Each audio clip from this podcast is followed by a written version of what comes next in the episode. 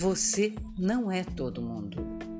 Isso significa que tem algo específico para você. Havia uma mulher há muitos anos atrás que morava sozinha com o seu filho. Somente eles dois, pois ela havia ficado viúva. Naquele tempo, para uma viúva, era muito difícil o sustento. Por isso, ela precisava da ajuda de parentes e amigos. Porém, naquela ocasião, estava todo mundo em crise alimentícia, pois havia uma escassez de alimentos mundial. E os mantimentos daquela mulher, como de todos, estavam chegando ao fim.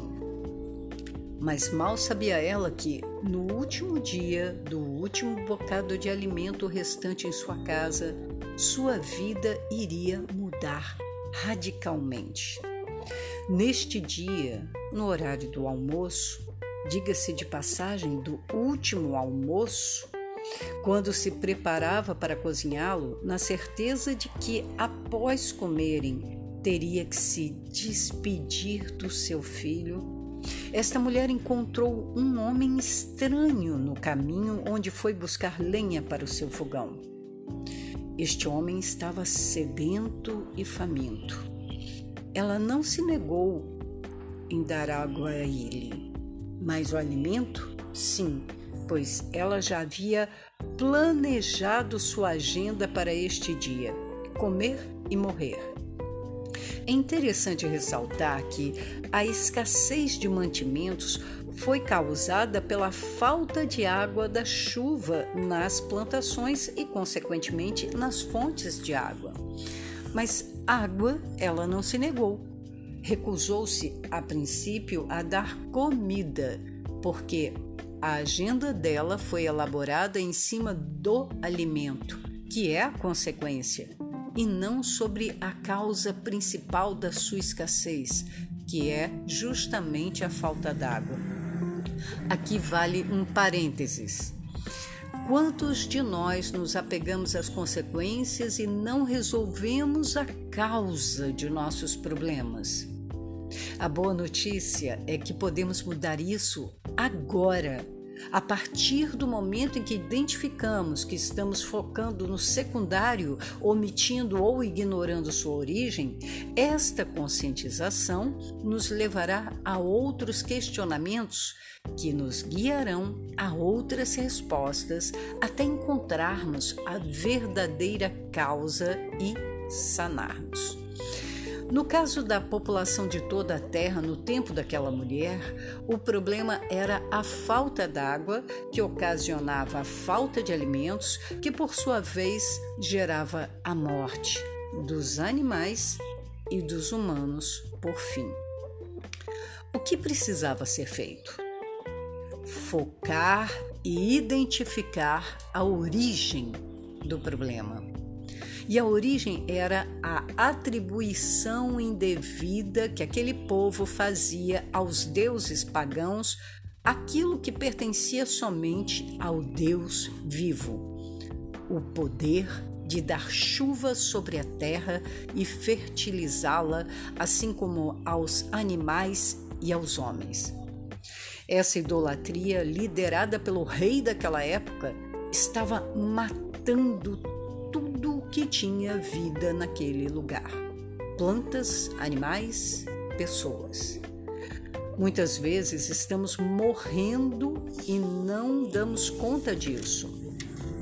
Essa mensagem é para acender uma luz vermelha dentro de você, um alerta para que você desperte Pode ser uma adoração equivocada, pode ser um conjunto de conceitos e valores morais, éticos, espirituais que estejam bloqueando o fluxo da vida dentro de você, tornando-o um ser automatizado que vive só por viver.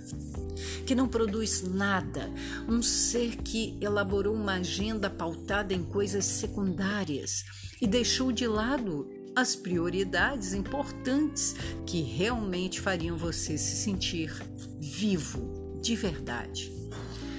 Você quer ser muito mais do que você é hoje em dia? Aquele homem que chegou na vida daquela viúva simboliza a chegada de Jesus em nossa vida. Ele se coloca em nosso lugar, sabendo o que é ter sede e fome e não ter o que beber ou comer. E ele chega para resolver esse problema. Tira o foco que colocamos erradamente nas consequências do problema e direciona para a origem e sua solução. Aquele homem diz para a mulher: Não vai faltar farinha em sua panela, nem azeite em sua botija. Ele lançou um desafio para a mulher: mude o foco, mude o foco da sua narrativa. O seu problema não é a falta de alimento, mas sim de água.